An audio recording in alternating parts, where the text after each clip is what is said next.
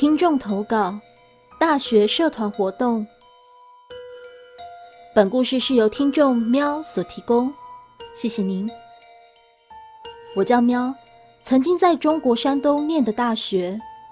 这大学是建在山附近，旁边就是大海。宿舍楼有一个大阳台，我最喜欢搬来躺椅，在那里晒太阳。远远的可以看到一些庙宇，阳光明媚的时候。喜欢在躺椅上睡一会儿。有一天，感觉到有些刺眼，睁开眼睛，看到庙宇那里在闪光。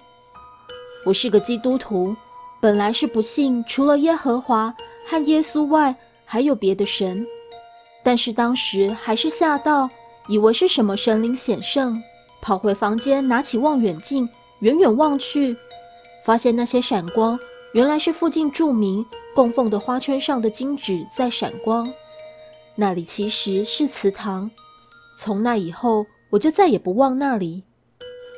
因为学校是在山坡，所以经常会有各种动物会跑进来，有一些野生动物，也有很多弃养的宠物。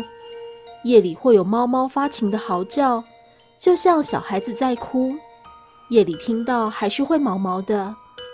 而学校也有很多怪谈，是真是假都不知道。有女生说，她在夜里去厕所时，看见走廊的终端有白色的影子，她以为是白色窗帘在飘。后来发现学校的走廊根本没有窗帘，还有宿舍的自习室其实都是废弃的。但是有人说，如果你夜里敲那个门，门里也会有人敲门回应你。据说我们那届学生在入学不到一个月就死了三个学生，这些都是传言。祠堂是祭拜故人也很正常，可是接下来的故事是我真实发生过的。这个学校有很多社团，学生想在毕业后可以给招聘公司一份比较好看的履历，就要参加学生会。有才艺的，就是加入表演社团；如果喜欢动漫，喜欢玩乐。都有适合的社团。我加入了生存游戏社。当时中国对玩具枪还没有那么严苛，所以偶尔我们还会用射塑胶弹的玩具枪玩生存游戏。那一天，大家一起去玩生存游戏，场地选在学校附近的一片小树林。大家被分为两派，一方防守，一方进攻。防守方保住旗子。或者进攻方夺走旗子，游戏就结束了。游戏开始了，大家戴着护目镜，用玩具枪互相射击。而我当时绕了路，偷偷迂回到对方后面，没开一枪就抓住了守旗的学长，受到了表扬。那之后又互换了几次攻防，最后一局我们是进攻方。于是我又想故技重施。于是开始绕路，这树林比想象的要大很多，地上是松针和烂叶，可是越往前走，里面夹杂了一些纸屑，白色和黄色的，可能是最近下过雨，都被水泡烂，散落在地上。纸屑越来越多了，我也无意识的就跟着这纸屑走，突然在我面前出现了两座坟。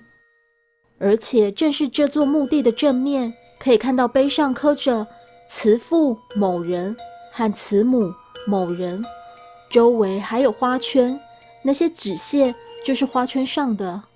而我手里还端着玩具枪，虽然是七月，不久前又下过雨，天气是万里无云，太阳就直晒着人，但是这里却非常凉。我一面懊恼，怎么就没看到就闯进这里。一面像是遇上老虎一样，不敢眨眼的盯着这两座墓。突然灵机一动，如果我背着枪闯进别人家，打扰了别人，当然是要真诚的道歉。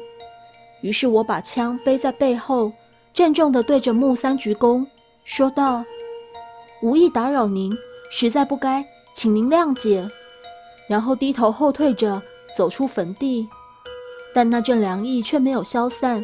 一直在我身边绕，我吓坏了，拔腿就跑。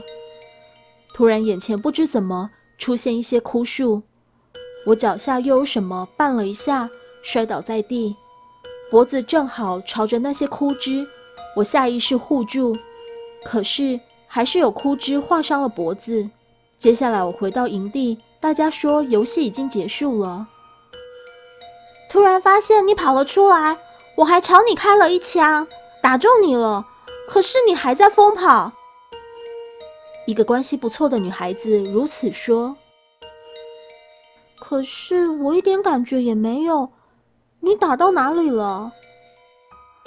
我看看，你耳朵后面，啊，你是被什么东西抓了？他指了我的耳朵后面，突然问了一句：“没有啊，刚才被树枝划到了，现在才能感觉到被弹丸打到后火辣辣的疼痛。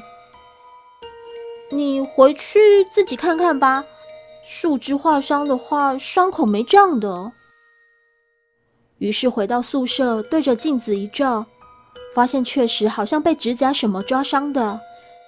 简单的处理了伤口，回想起白天发生的事，感到一阵恶寒，于是默诵起了主祷文：“我们在天上的父，愿人都尊你的名为圣，愿你的国降临，愿你的旨意行在地上，如同行在天上。”在默诵不叫我们遇见试探，救我们脱离凶恶时，不自觉提高了声音。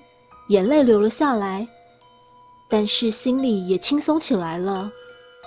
从那以后，我就没再去过生存游戏社，转去了动漫社。但是这段经历一直忘不掉，也没再敢进到那片树林。故事说完了。